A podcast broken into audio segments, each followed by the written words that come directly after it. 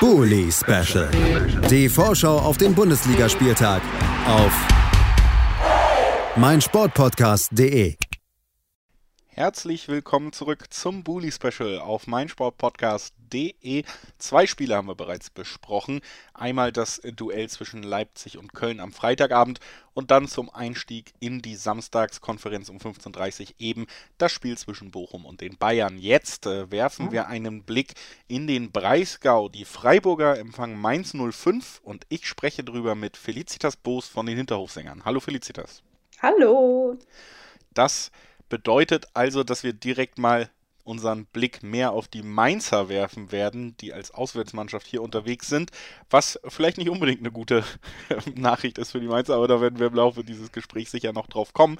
Klar ist, am letzten Wochenende gab es ein Heimspiel und einen Heimsieg. Ein 2 zu 0 mit zwei recht späten Toren gegen Hoffenheim.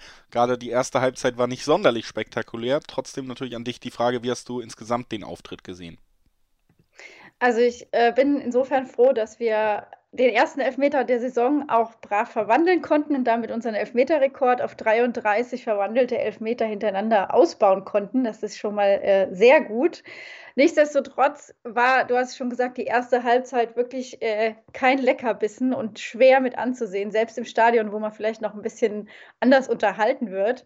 In der zweiten Halbzeit haben wir dann auch wieder die klassischen 15 Minuten gebraucht, um ins Spiel reinzukommen. Auch das ist was, was wir bei Mainz mittlerweile gut kennen.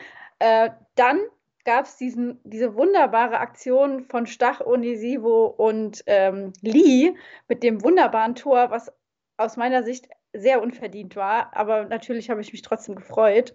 Und dann eben noch der Elfmeter zum 2 zu 0 Endstand. Letztendlich hätte es vielleicht nicht, also in der Höhe war es sicherlich unverdient. Ähm, Hoffenheim war jetzt auch nicht besonders stark. Ja, es war wirklich kein schönes Spiel und letztendlich haben wir drei Punkte geholt und sind den 40 Punkten und dem Klassenerhalt näher gerückt. Ich denke, das war das Wichtigste an dem Tag. Das ist auf jeden Fall so. Mittlerweile steht man auf Platz 10 mit 30 Punkten und ist damit auch so ein bisschen die erste Mannschaft, die zumindest zum jetzigen Stand fast eher nach oben schielen kann, denn sogar der Champions League Platz ist ja nur vier Punkte entfernt. Unten hat man schon ein kleines Polster, der Relegationsplatz mittlerweile acht Punkte entfernt, also das Saisonziel Klassenerhalt. Da ist man voll auf Kurs. Was ja trotzdem auffällt, ist, dass Mainz vor allen Dingen zu Hause gut punktet. Wie kannst du dir das erklären, dass es auf dem heimischen Platz so viel besser klappt als auswärts? Ja, zu Hause schläft man besser, ne? Also ich glaube, äh, dass die Mainzer sich bei uns in der Arena ganz gut wohlfühlen. Aber es ist schon verwunderlich. Also ich weiß nicht, was man daran auch ändern kann, weil letztendlich, wenn wir jetzt auf das Spiel gegen Freiburg gucken, es ist ein Auswärtsspiel, das heißt, ich als Mainz-Fan habe diese Saison eigentlich nicht besonders viel zu erwarten in der Fremde. Also wir sind ja, glaube ich, auf Platz 17 der Auswärtstabelle oder Platz 16. Und das ist schon übel. Das ist schon übel und jetzt geht es halt auch auswärts wieder ran. Also, wie gesagt, schon am Anfang vielleicht nicht die besten Nachrichten, wenn man auf die Mainzer Ergebnisse auf gegnerischem Rasen guckt. Es geht jetzt eben gegen den SC Freiburg. Der steht im Moment auf Platz 5, ist aber so, ja, sagen wir mal, durchwachsen ins Jahr gestartet. Man hat am Anfang unentschieden gegen Bielefeld gespielt, obwohl man 2 zu 0 geführt hat, dann deutlich in Dortmund verloren. Dann konnte man mal einen Sieg einfahren. Am letzten Wochenende gab es aber eine 1 zu 0 Niederlage bei den Kölnern, die den Freiburgern jetzt auch sehr nah auf die Pelle gerückt sind in der Tabelle aufgrund dieses Ergebnisses. Wie blickst du denn auf den kommenden Gegner der Mainzer gerade in, in dieser Saison oder in dieser Situation der Spielzeit?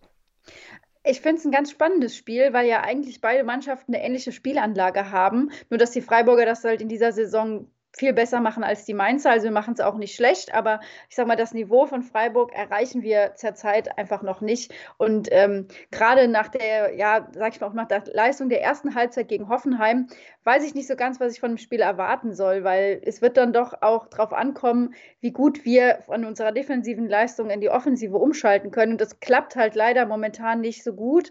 Was mir trotzdem ein bisschen Hoffnung gibt, ist, dass Dominik Kor ähm, wieder später reinkam. Der war ja jetzt länger verletzt und er hat zum Beispiel mit Anton Stach sehr gut harmoniert. Also da kann ich mir auch vorstellen, dass das nach vorn hin ein bisschen für Entlastung sorgt, weil Stach dann einfach ein bisschen offensiver agieren kann und auch Lee da ein bisschen freier ist, wenn er äh, statt Boetius spielt.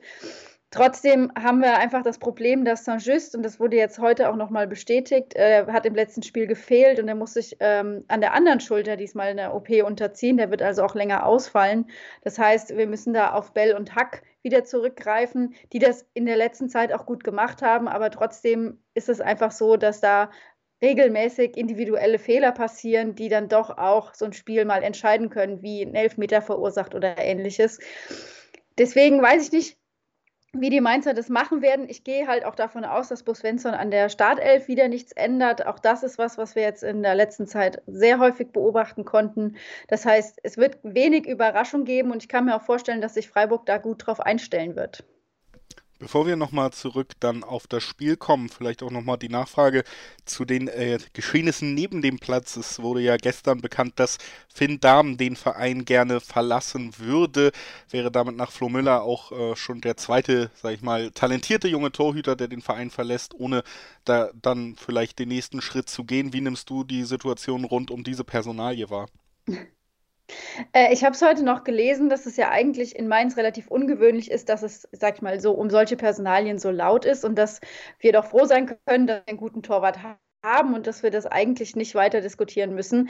Trotzdem ist es so, dass wir in Mainz eine starke Torwart-Ausbilderschule haben in unserem Nachwuchsleistungszentrum und dass in der Zeit unter Bus Svensson Nachwuchsspieler wenig Einsatzzeiten bekommen haben, was meiner Meinung nach ein fatales Signal ans LSZ ist.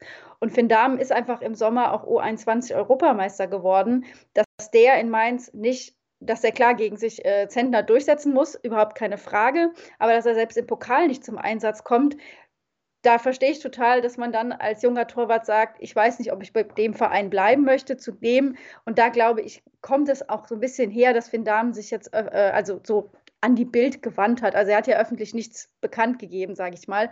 Aber ähm, Robin Zentner hat ja auch unter der Woche schon vorher bekannt gegeben, dass er sich vorstellen kann, bei Mainz längerfristig zu bleiben.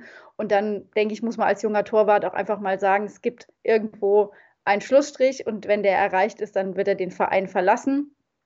Das Ding ist einfach, dass Zentner vor allem im Spielaufbau Probleme hat und kein besonders mitspielender Torwart ist. Und da kann man auf Finn Dahmen einfach zählen. Das ist das, was er mitbringt gegenüber Zentner, der halt eigentlich in der Zielverteidigung besonders stark ist. Das heißt, da ist auch so ein bisschen die Frage, wie sich Mainz zu 5 in Zukunft aufstellen will. Und genau darum dreht sich auch meiner Meinung nach diese, dieser ganze Disput rund um die Torwartfrage. Und natürlich können wir froh sein, dass Zentner so viele weiße Westen hat, aber das liegt ja auch nicht an Zentner alleine, sondern das liegt vor allem an der Abwehr, die vor ihm spielt. Man sagt ja oft, äh, wenn, wenn Mannschaften aufeinandertreffen, wie jetzt Freiburg und Mainz, so eine Mannschaft ein bisschen vor der anderen steht, man sie aber tatsächlich mit einem Sieg einholen könnte, dass es so eine Art Sechs-Punkte-Spiel ist. Und äh, wie gesagt, Mainz auf Platz 10 nur vier Punkte, sogar von Platz 4 entfernt nur drei Punkte von den Freiburgern auf Platz 5. Eben hast du aber über den Klassenerhalt gesprochen, der sicherlich weiter das primäre Saisonziel ist. Nimmt man das überhaupt so wahr, dass hier ein Sieg tatsächlich ja auch ein großer Sprung mitten in den Kampf um die europäischen Plätze sein könnte? Das würde ich als Mainzerin immer kategorisch verneinen. Also wir blicken eigentlich nicht nach oben, bis am Ende der Saison äh, ein Platz da steht, wo man dann in Europa landet. Und das ist ja auch in Mainz noch nicht so oft passiert.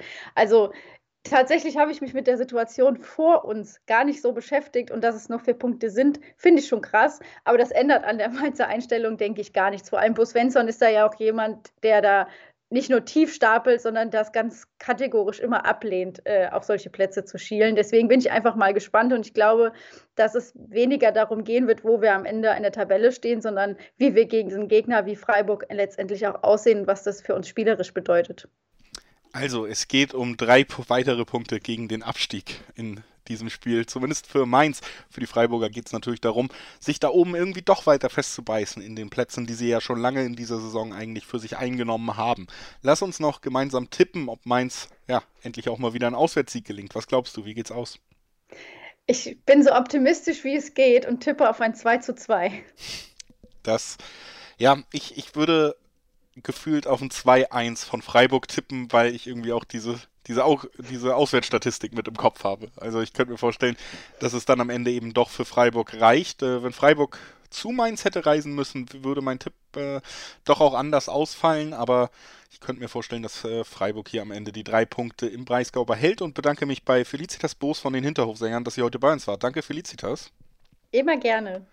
Und wir, liebe Zuhörerinnen und Zuhörer, haben jetzt noch sechs weitere Partien vor uns. Als nächstes sprechen wir über das spektakuläre Duell zwischen Fürth und Hertha BSC. Gucken mal, wie ja, zweistellig die Ergebnisse werden. Bis gleich. Bully Special. Die Vorschau auf den Bundesligaspieltag auf meinsportpodcast.de.